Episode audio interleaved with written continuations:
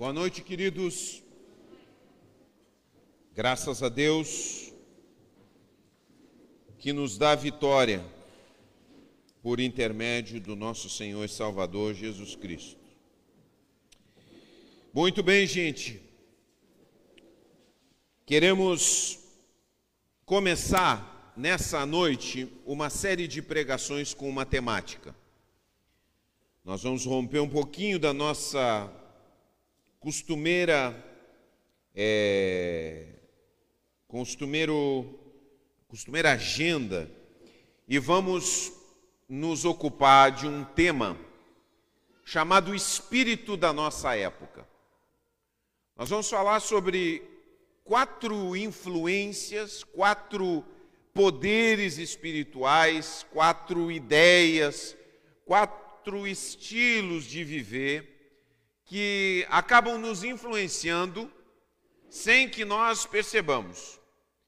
E nós queremos dar uma olhada no que, que se constitui cada um deles, e começamos essa semana o espírito da nossa época. E eu gostaria que você é, abrisse sua Bíblia em um texto que nós já visitamos muitas vezes, mas esse texto nos enriquece de uma forma diferente se aplicando aquilo que nós queremos ministrar nessa noite em nome de Jesus. Então vamos ler Marcos capítulo 5, verso 1 ao 20. Mas antes que a gente possa ler o texto, eu gostaria de falar um pouco do que, que se constitui o espírito da nossa época. Porque nós muitas vezes respiramos o espírito da nossa época é como o ar que nós respiramos poluído. Eu me lembro uma vez, a gente costumava no seminário é, diversificar as nossas atividades, e uma das atividades que nós costumávamos fazer era rachar lenha. Literalmente, vai rachar uma lenha. Era o que faziam com a gente em algumas sextas-feiras de tarefão, que a gente chamava. Né? A tarde de sexta-feira era a tarde do tarefão no seminário. Então, às vezes, a gente era escalado para rachar uma lenha. Eu não me esqueço que em alguns lugares a gente às vezes ia para um lugar fechado e ficava lá trabalhando com a lenha. E depois que a gente saía de lá, a gente começava, né, quem é mais alérgico, como eu, começava a, a ter aquela coriza, aquela rinite, assoava o nariz e o nariz saía aquela, aquela água preta, né, que é aquele pó que fica dentro do lugar onde a gente estava trabalhando, de madeira, que entra para dentro da nossa narina e a gente não percebe. Agora, o espírito da nossa época, ele é mais ou menos isso.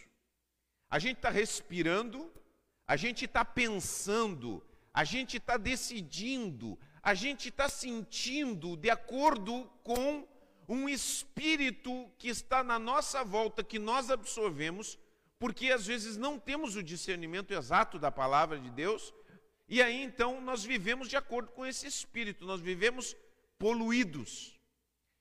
E o objetivo da palavra que nós trazemos nessa noite é justamente nos ajudar, cada um de nós, a percebermos como nós estamos respirando esse ar, como nós estamos absorvendo esse espírito, e como isso é danoso para a nossa alma e como nós podemos resistir ao espírito da nossa época. E nós queremos ver pela palavra de Deus essas coisas. Então, são quatro semanas que nós vamos estar falando sobre o espírito da nossa época. E nós vamos perceber que, sem a gente pensar, a gente acaba caminhando de uma determinada maneira, e às vezes você está vivenciando uma, uma emoção que isso provém de uma mentalidade que entrou para dentro de você sem você perceber sem você discernir. Bom, vamos ler então Marcos capítulo 5, verso 1. Acharam aí? Sim? Muito bem. Jesus exerce autoridade sobre demônios. Esse espírito que eu estou falando, ele não é necessariamente um, o espírito, uma pessoa, como está aqui. Mas nós vamos entender isso agora em seguida que eu vou estar explicando. Assim chegaram ao outro lado do mar, a região dos Gerazenos. ou em outro texto dos Gadarenos. Quando Jesus desembarcou, imediatamente um homem possuído por um espírito impuro saiu do cemitério e veio ao seu encontro. Esse homem morava entre as cavernas usadas como túmulos. Vejam só, esse homem tem uma pulsão de morte. E ninguém conseguia detê-lo, nem mesmo com correntes. Sempre que era acorrentado e algemado, quebrava as algemas dos pulsos e despedaçava as correntes dos pés. Ninguém era forte o suficiente para dominá-lo. Dia e noite vagava entre os túmulos e pelos montes, gritando e cortando-se com pedras.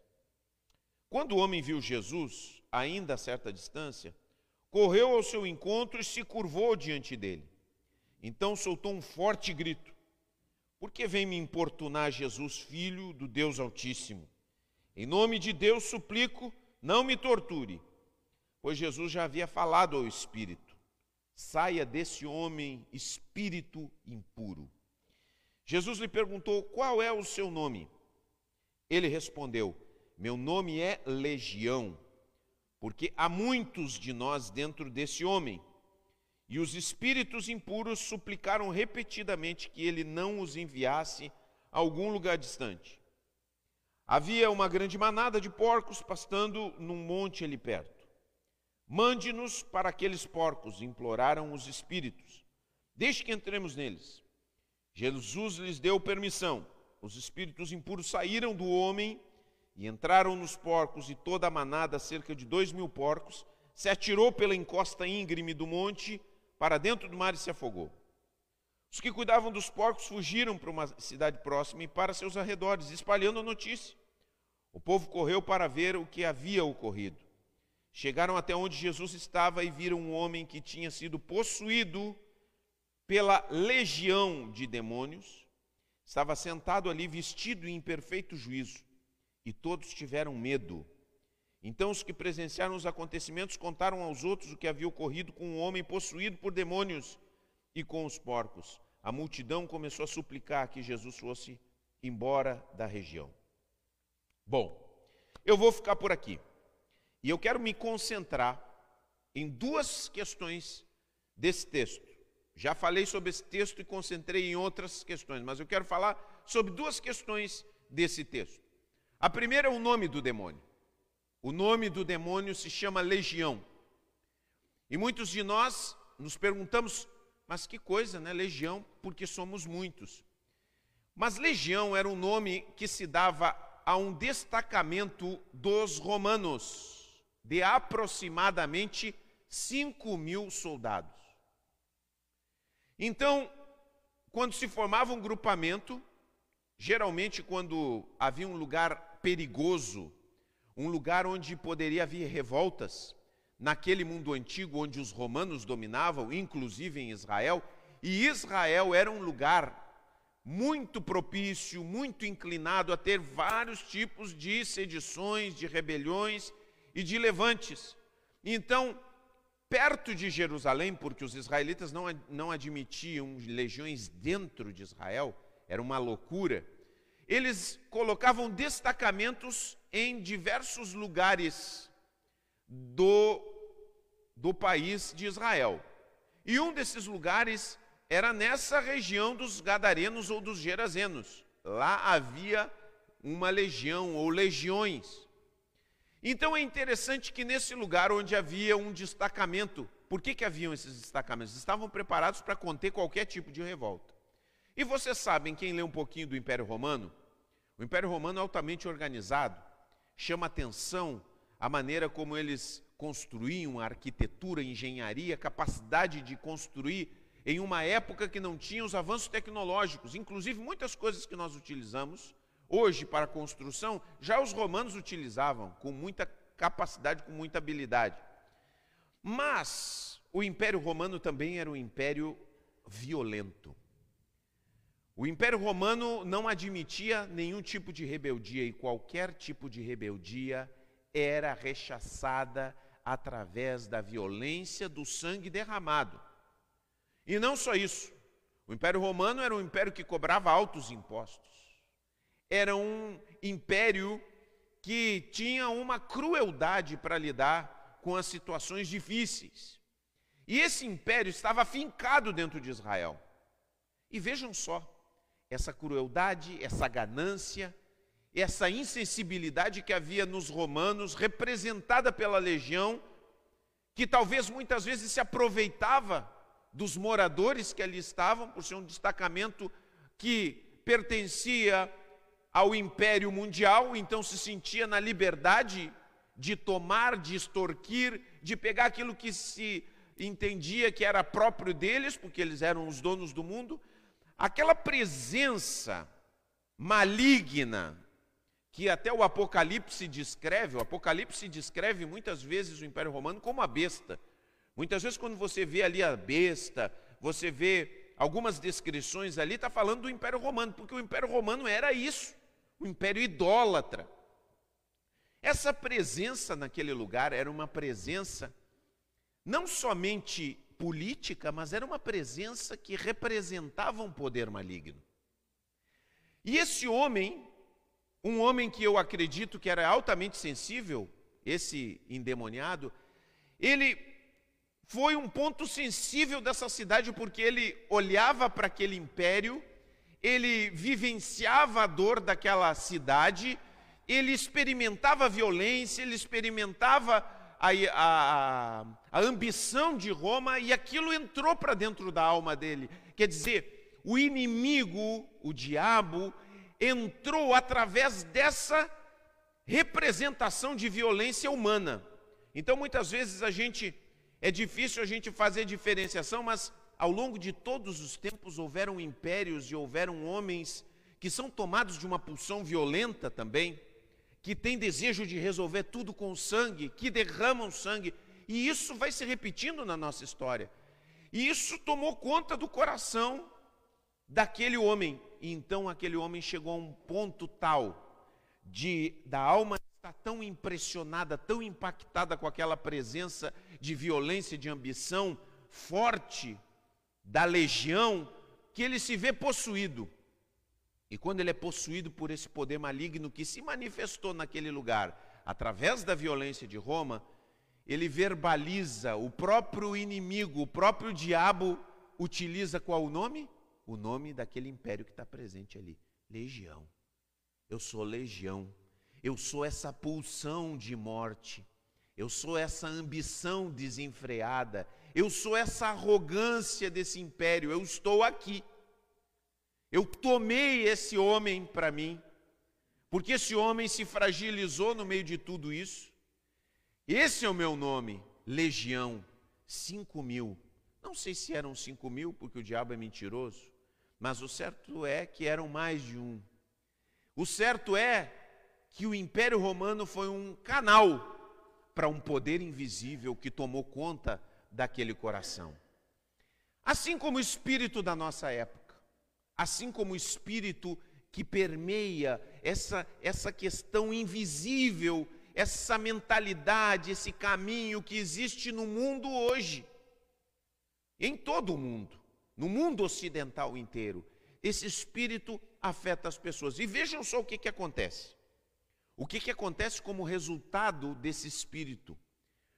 O próprio endemoniado, ele começa a manifestar em si as características que aquele império romano manifestava de forma organizada. Como é que ele é? Vejam só, ele grita, ele se corta com pedras, ninguém consegue dominá-lo, ele é violento, ele é altamente, ele, ele se isola das pessoas, porque ele absorve o espírito que havia e que operava em Roma, e ele é tomado por esse espírito, ele manifesta comportamentos também que assemelham com o espírito, só que de uma forma diferente. Então, por que, que nós estamos pregando essa palavra, gente? Porque nós também precisamos ter um discernimento de saber a época que nós vivemos e de cuidarmos para que nós não sejamos tomados também das mesmas pulsões que nos rodeiam. Às vezes, as contemplações, aquilo que ouvimos, inclusive aquilo que fazemos todos os dias, as nossas liturgias culturais, os nossos hábitos de vida, às vezes a repetição daquilo que todo mundo faz, acaba fazendo com que a gente absorva o espírito que opera na vida conforme ela está andando aí. E porque é normal, eu imagino que muitas pessoas lidam com normalidade com a vida do, do dia a dia, não ficam escandalizadas, não tem problemas, não, está tudo bem. Mas mesmo que elas encarem com normalidade o que está circundando suas vidas, elas acabam absorvendo aquilo. E aquilo se manifesta em suas vidas. A pessoa diz: Não, por que, que eu estou sentindo isso? Por que, que eu estou vivendo isso? Aí ela vai e busca, em diferentes maneiras, combater o sintoma que ela tem.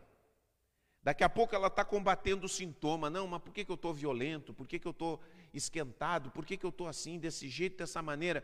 Ela combate o sintoma, ela tenta combater o sintoma, como hoje em dia as pessoas dão remédio para qualquer sintoma. Ah, você tem tristeza? Toma aqui.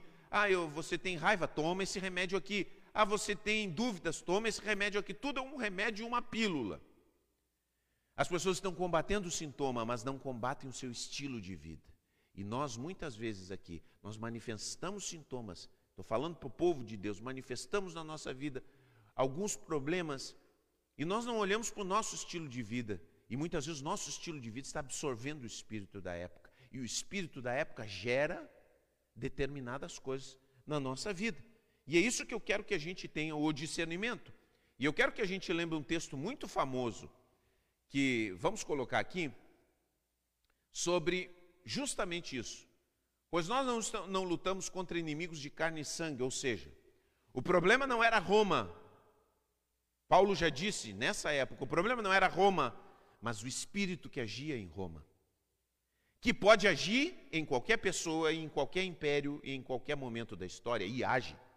Então ele diz: Nós não lutamos contra inimigos de carne e sangue, mas contra governantes e autoridades do mundo invisível tanto é invisível que se repete na história. Contra grandes poderes nesse mundo de trevas e contra espíritos malignos nas esferas celestiais. é o texto clássico. Eu não temos que lembrar disso.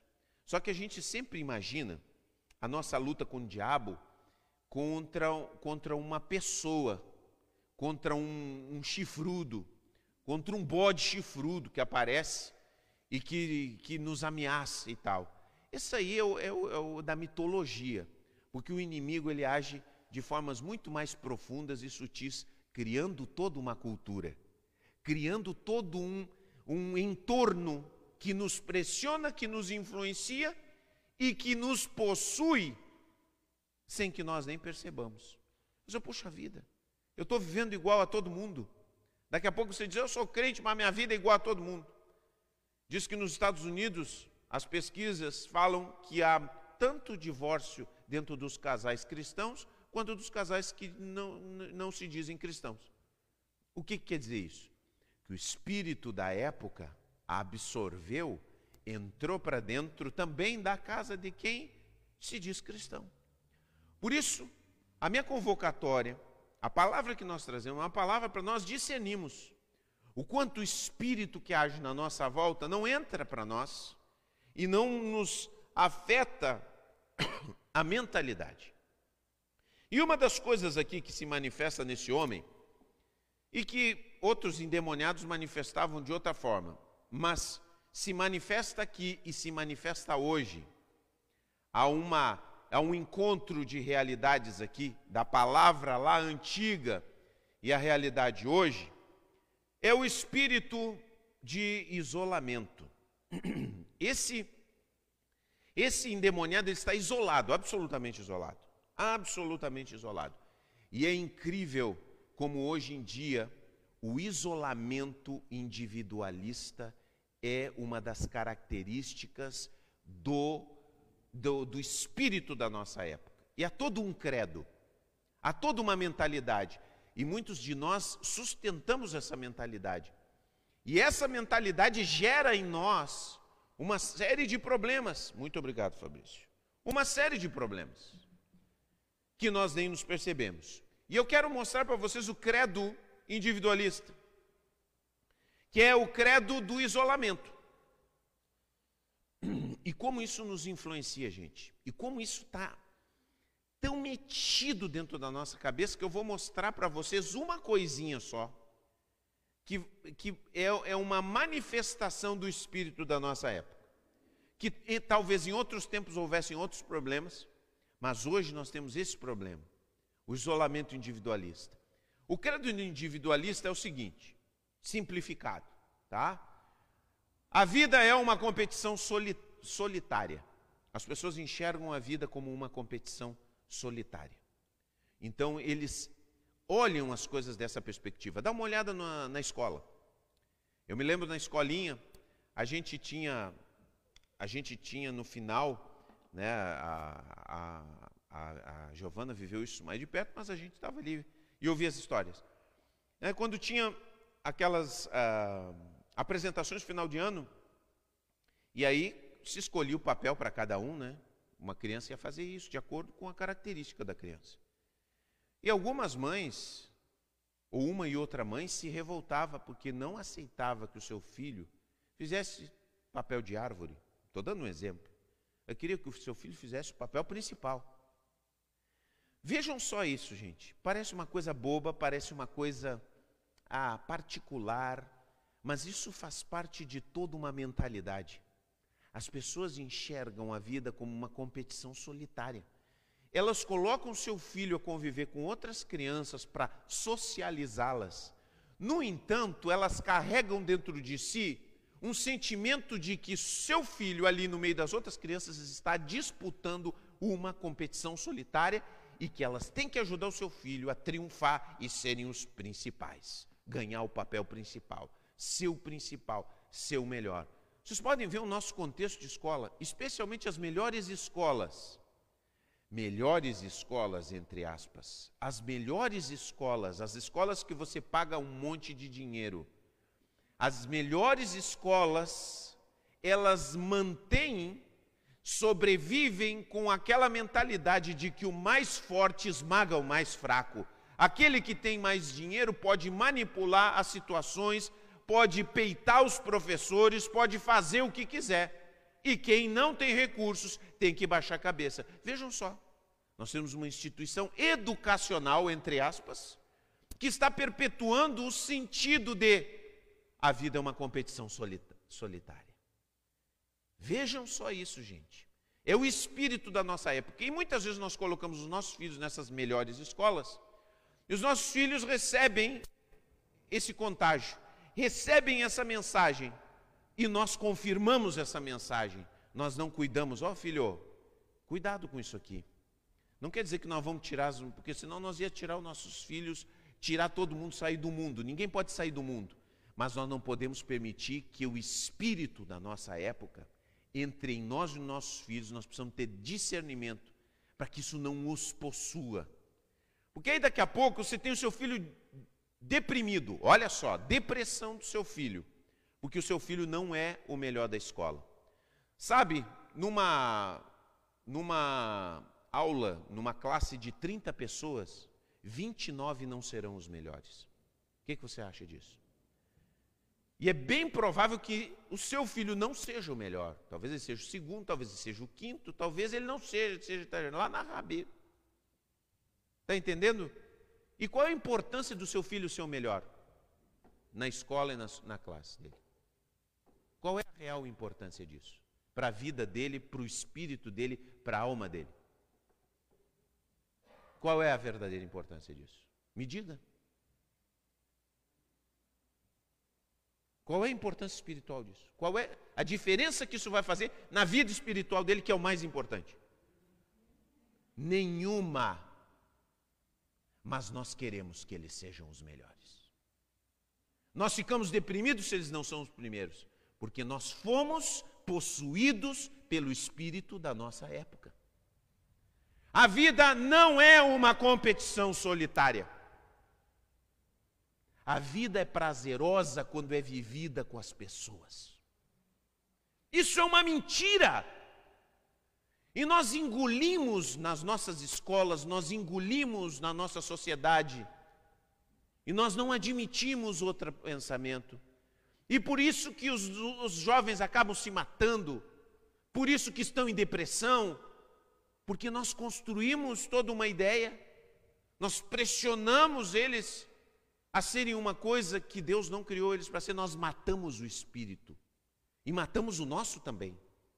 Imagina que você chega aqui, você chega na igreja, você enxerga, olha, eu sei que nós não criamos essa cultura aqui.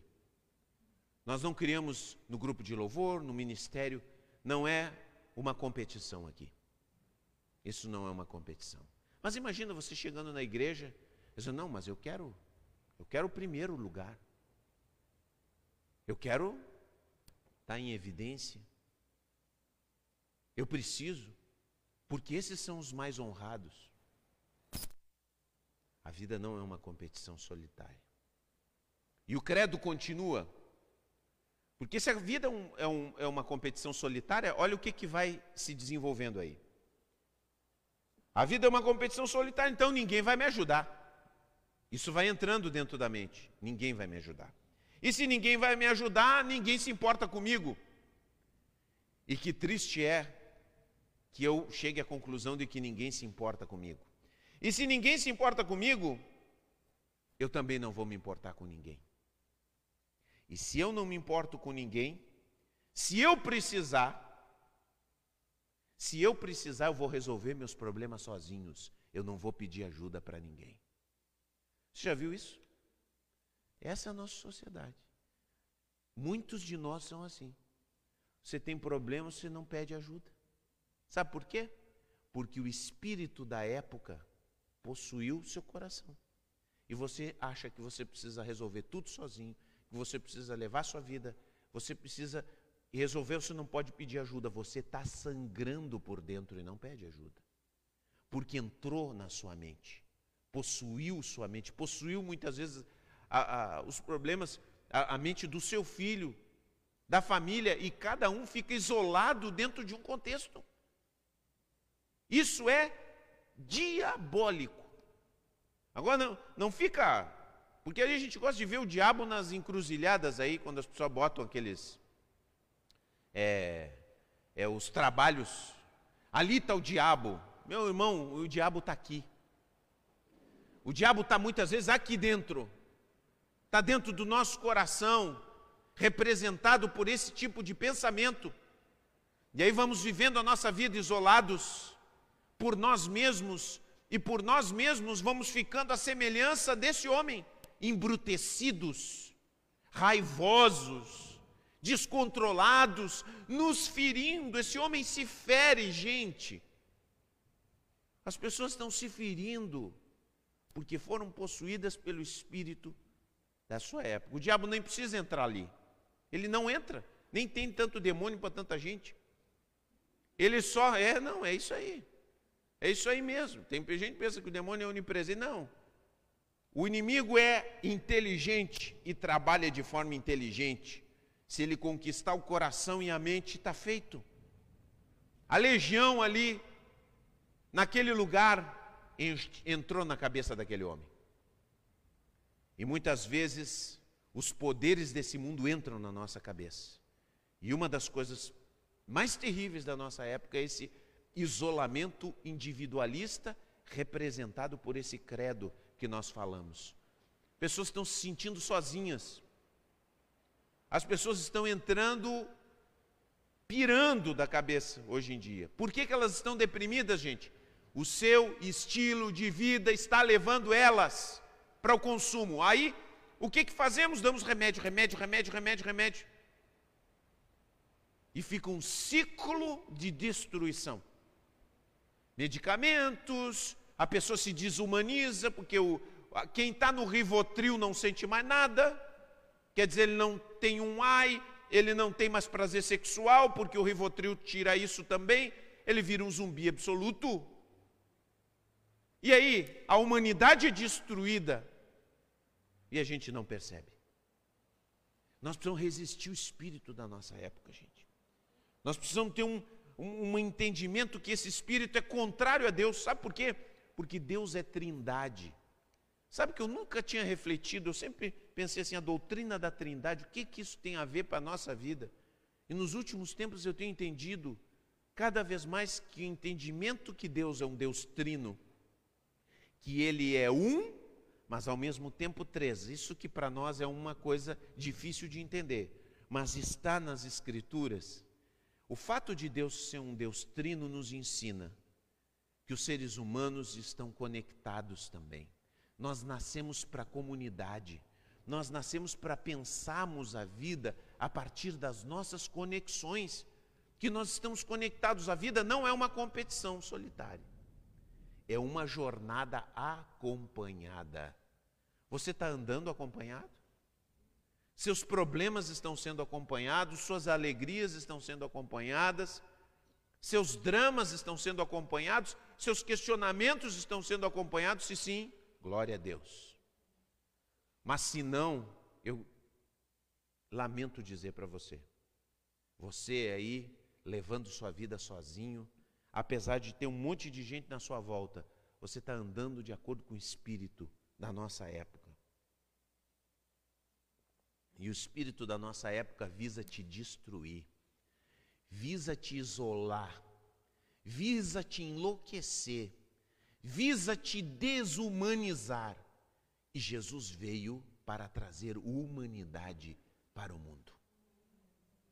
A humanidade é desumana porque o inimigo combate a humanidade. E aí então Jesus vem e repreende aquele espírito. E ele quer repreender esse espírito, em primeiro lugar, de nós. Em primeiro lugar, de nós que ouvimos. E a humanização, a percepção sensível da vida, a capacidade de andar como ser humano, conectado com as pessoas, conectado com a natureza. Vejam só, o homem tinha tudo isso no Éden. Ele estava conectado consigo mesmo, conectado com as pessoas, conectado com Deus, conectado com a natureza. E então ele quebra tudo isso. A queda é isso. A queda significa separação. E o inimigo trata de aprofundar essa separação. E quanto mais separado o homem está um do outro, de si mesmo, das coisas criadas, mais ele enlouquece. Sabe, tem muita gente querendo ir para o campo. Quantos aqui já sentiram uma vontade de viver no campo? Alguns, né? Eu estou entre eles. Eu saio segunda-feira, dou uma percorrida na região rural de, de Pelotas, digo, olha só, isso aqui, aqui daria bem para comprar um terreno, aqui também. Dá uma sonhada, né? A gente dá uma sonhada com isso. Sabe por quê? Porque no fundo a nossa alma sabe que precisa se reconectar. É os o, o, o, o falar do Espírito com a gente, olha, eu preciso te reconectar. E muitos de nós estamos separados de tudo. Nós estamos simplesmente, tudo está desconectado na nossa vida.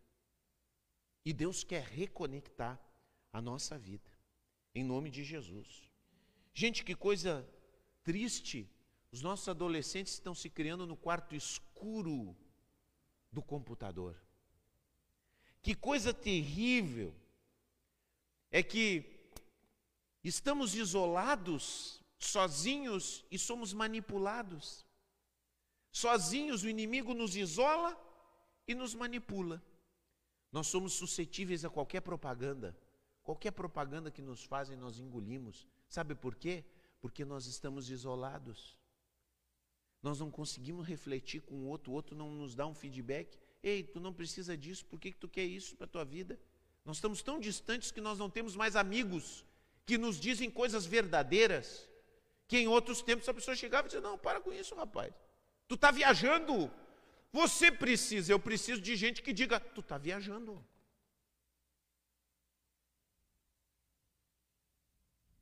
Você precisa, eu preciso. Mas isolados, é tão fácil o sistema nos manipular e nos fazer desejar coisas que nós precisamos pisar o outro.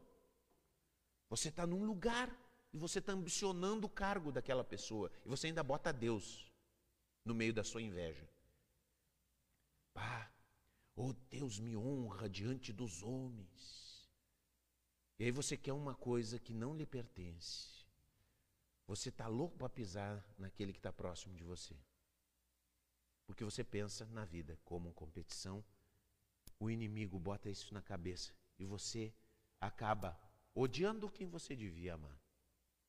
Que coisa terrível. Nos tornamos sociopatas. Vivemos em tribos absolutamente separadas. Que coisa terrível. E, gente, nós precisamos voltar nesse caminho. Nós precisamos voltar nesse caminho. Muitos dos nossos casamentos estão, estão falidos. Por quê? Porque nós não conseguimos pensar no nós. Lembra daquilo que diz a palavra? Eu até falei aqui para os meninos que se casaram outro, outro dia. Há que fazer uma transformação para um casamento dar certo. O casamento, para dar certo, ele precisa parar de pensar no eu e pensar no nós. Primeiro o nós e depois o eu. O que, que é bom para nós dois? O que, que é bom para nós fazermos com dinheiro? Para nós dois. Primeiro nós. O que, que nós dois precisamos? Aí depois que nós dois resolvemos, aí vem o eu. Bom, agora o que, que eu e tu? O que, que tu quer e o que, que eu quero? Está entendendo como é que é? É metamorfose. Mas se você tem um individualismo isolado, você diz assim, você por natureza, você casa. Casa. Porque é aquele impulso. Mas aí você chega no casamento, você não compartilha a sua vida. Sabe aquele negócio? Seu marido, sua esposa sabe quanto você ganha? Já viu seu contra-cheque? Vocês juntam o dinheiro para operar juntos? Para decidir juntos? Ou é um para um lado, outro para o outro? Quando é um para um lado, outro para o outro, nós estamos operando no eu, eu. Quando juntamos, é o nós. E aí é outra coisa. Enquanto está o eu, eu, há uma separação. E não adianta dizer, não, não, mas eu amo a minha esposa. Não é isso essa questão. É a mente. E a mente separa. Aquele coração, aquela maneira de andar, acaba separando. Não há, aí fica difícil a comunhão. Claro que é difícil, porque não se mudou a essência do eu, eu para nós. Está entendendo como é que é? Então não se. Aí a pessoa diz assim: ah, ora, pastor, que nós temos problema no casamento. Não adianta orar pelos sintomas se não se resolve a causa. Está entendendo? Não adianta você orar pelos sintomas se você não resolve a causa do problema. É a mentalidade que precisa mudar. Precisamos resgatar a mentalidade de unidade, de ligação, de conexão que precisamos ter. Precisamos voltar a pensar que nós não estamos sozinhos, mas que nós pertencemos. Eu pertenço. Vamos colocar lá, lá para frente? Eu pertenço. Diga comigo, eu pertenço. Você pertence à sua família, em primeiro lugar. Então, quando você tomar decisões, lembre-se, suas decisões têm impacto na sua família. Está entendendo? Eu pertenço à minha vizinhança. Você não está isolado, você pertence. E se você quer um bairro melhor, você quer um bairro melhor, hein? Você que vive, você quer que o seu bairro seja melhor? Quantos querem um bairro melhor? Bom, então a solução começa com você pensar nos outros. Não larga o seu cachorro para fazer cocô na frente da casa dos outros. Está entendendo como é que é? Ah, mas ninguém está vendo. Tá. Então você merece o bairro sujo que você tem. Você merece.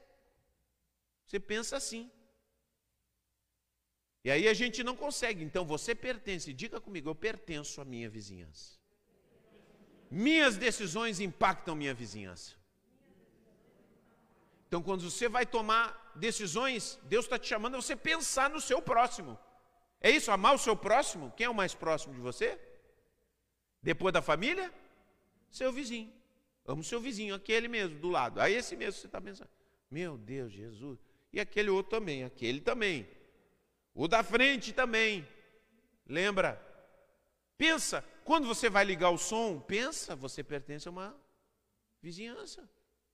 Ah, mas ele faz. Mas você tem consciência. Você tem consciência, você muda.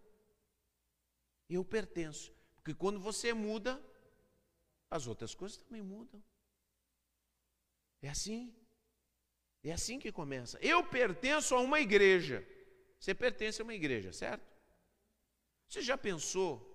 Muitas vezes nós estamos dentro da igreja, nós olhamos sempre que a liderança é responsável de tudo e nós não somos responsáveis, né?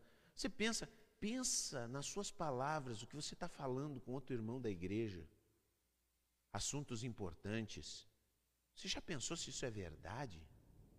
Pensa nisso, meu irmão. Pensa nisso, reflete. Você pertence a uma igreja e as tuas palavras, as tuas atitudes, as tuas decisões influenciam toda essa igreja. Eu pertenço. Eu pertenço a uma nação. Eu pertenço a uma cidade. Eu estou conectado com essas coisas. E eu preciso lembrar disso. Eu preciso ter essa mentalidade. E não a mentalidade de que eu estou sozinho. Uma cidade melhor se constrói com todos, uma família se, se constrói com o nós, uma vizinhança se constrói com nós, uma igreja se constrói com nós, as coisas mais importantes da vida. Você sem família, sem os seus vizinhos, que talvez você vai precisar, na hora que você mais precisa, talvez os seus parentes não estão. Eu, quando precisei em certos momentos, os vizinhos me ajudaram na minha vida? Quantos de nós lembram disso? Ô oh, vizinho, me ajuda, eu estou precisando.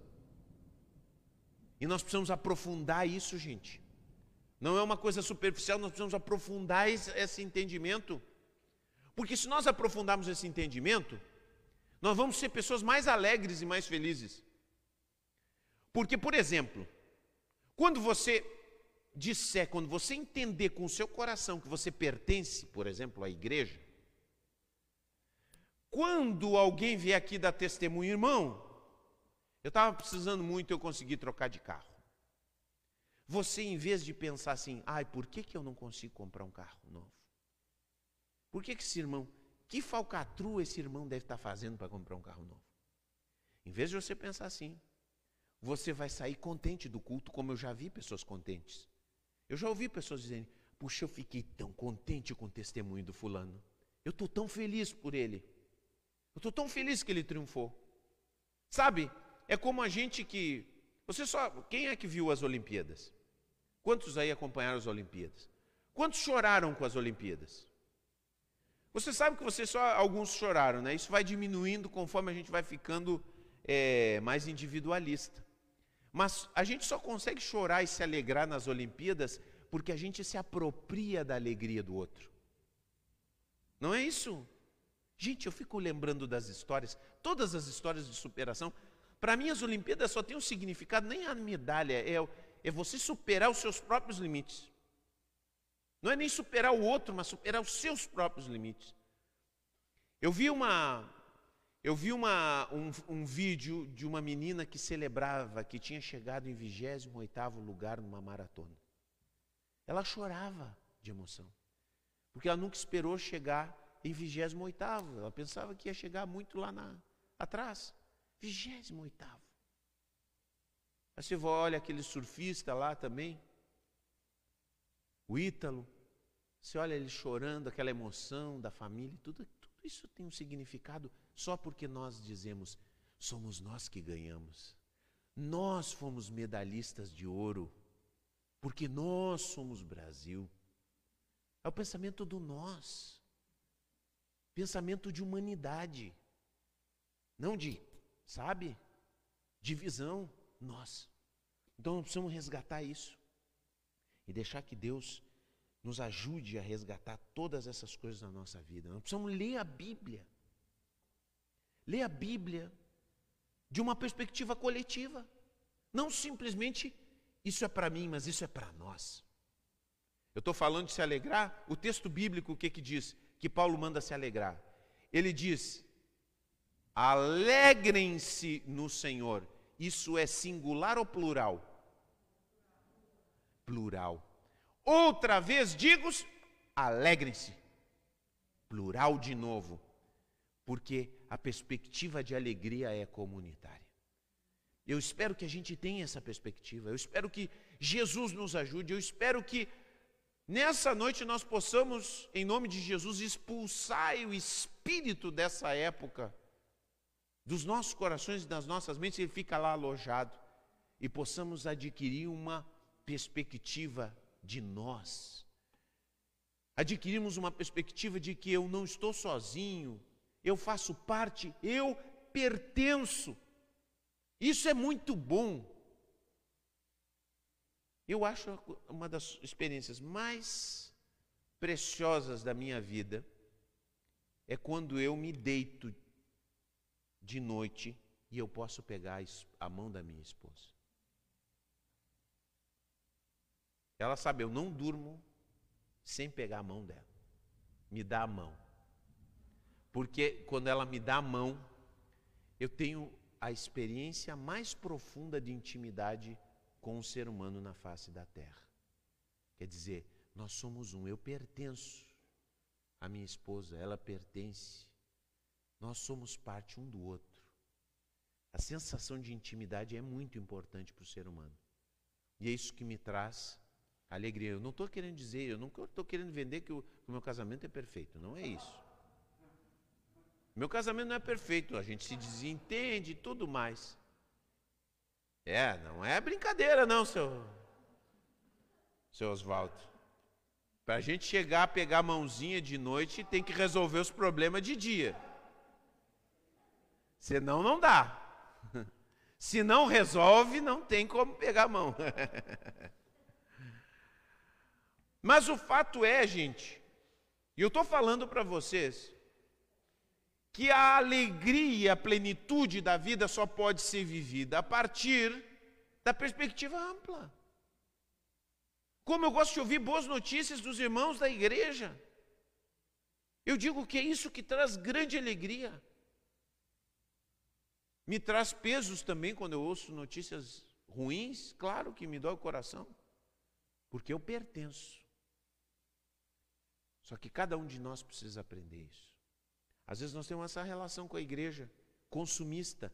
Quem é consumista na igreja não se sente pertencente. Agora, quando você está ali, eu fico tão contente. Eu gosto, sabe o que eu mais gosto hoje? A, a, a Renata mandou um, um, uma, um áudio de uma experiência que ela teve de um testemunho de algumas pessoas que estão nos ouvindo que nós nem sabíamos que estavam ouvindo. Reconheceu ela na, na farmácia. E eu gostei tanto que a pessoa que falou para ela, vocês são da igreja do bairro. Eu gosto de, de, de, pensar que nós somos a igreja do bairro. Eu me sinto próximo, eu me sinto pertencente desse lugar. Pode ser que muita gente não goste da gente aqui, mas a gente faz parte daqui. Deus nos colocou aqui. Nós somos uma casa de oração nesse lugar nós estamos pregando o Evangelho de Jesus. Então isso é maravilhoso.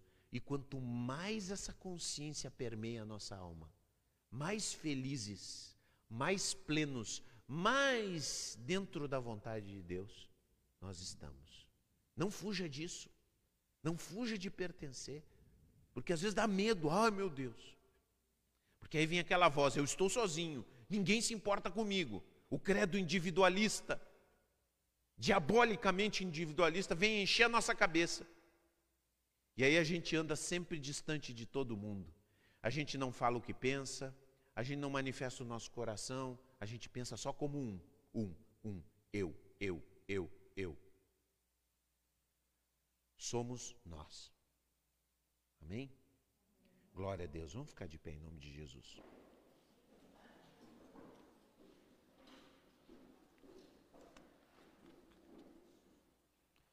Sabe o que, que diz o Apocalipse? Deus está construindo uma cidade, não um projeto pessoal. Deus não está engajado no projeto pessoal do pastor Fabiano, nem no céu. Deus está construindo uma cidade de amor, de justiça e de verdade. Não esqueça disso. É isso que Deus está fazendo. Aleluia, glória a Deus.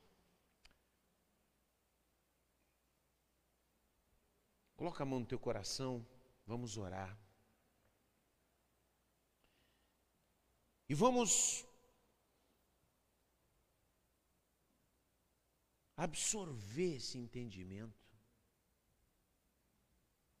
Que muito daquilo que nós aprendemos, que está dentro do nosso coração, da nossa alma, fica dizendo para nós: eu estou sozinho, eu me viro sozinho, eu faço por mim, eu vou fazer do meu jeito. Essas coisas precisam ficar fora, não é? Deus não quer isso aí, meu irmão. Deus quer uma, uma, uma experiência profunda. E Ele nos criou como Ele é. Ele é três em um. Deus Pai, Deus Filho Deus Espírito Santo. Eternamente conectados, eternamente em harmonia, amando-se, se relacionando um com o outro. Essa trindade sagrada. Essa trindade sagrada criou seres humanos que não podem viver a parte das suas conexões. Senhor nosso Deus, nosso Pai, eu sei que existem fortalezas dentro da mente de muitas pessoas. Senhor, eu sei que existem muitas pessoas que acreditam no profundo da sua alma que estão sozinhas. Mas nós sabemos que elas não estão. Senhor amado, eu oro para que as estruturas desse credo diabólico e individualista que elas caiam, que elas sejam destruídas, que elas sejam transformadas. Senhor, aquelas pessoas que ouvem, muitas que às vezes ficam em casa porque não querem se envolver. Senhor, tem misericórdia. Ajuda, Senhor, nós rompemos o espírito dessa época que nos isola, que nos coloca cada um de um lado e que nos impede de vivenciarmos a alegria da comunhão, a maior de todas as alegrias, a alegria de se sentir conectado com a tua criação, porque tu criasses todas as coisas unidas. Senhor, foi a maldade, foi o nosso desejo de romper a nossa comunhão contigo, de sermos independentes, que acabou construindo esse mundo isolado. Mas nós sabemos que tu viesse nos chamar, Senhor, e nós respondemos esse chamado: eu quero pertencer. Eu quero o abraço divino, eu quero o abraço do Senhor para poder me abraçar também com a natureza, com o meu próximo, com a minha família, a minha esposa, os meus filhos, com a minha nação, com a minha cidade. Dá-me da tua graça, Senhor, dá-nos da tua graça. Fazemos essa oração coletiva porque estamos conectados, ajuda-nos, Senhor, a experimentarmos a unidade, ajuda-nos a experimentarmos uma nova mentalidade, ajuda-nos a decidirmos, a operarmos a partir do entendimento de que tu criasse todas as coisas conectadas e que tu nos chamasse para reconectar. Tu és a aliança, Senhor tu fizesse uma aliança conosco. Tu, Senhor, te unisse por tua iniciativa. E nós respondemos a ti. Senhor, nos ajuda a andarmos assim. E que essa obra separatista, essa obra de cisão, essa obra de contenda, essa obra de isolamento, essa obra de idiotização, ela seja quebrada e destruída. Em nome do Senhor Jesus. Aleluia. Obrigado, Senhor.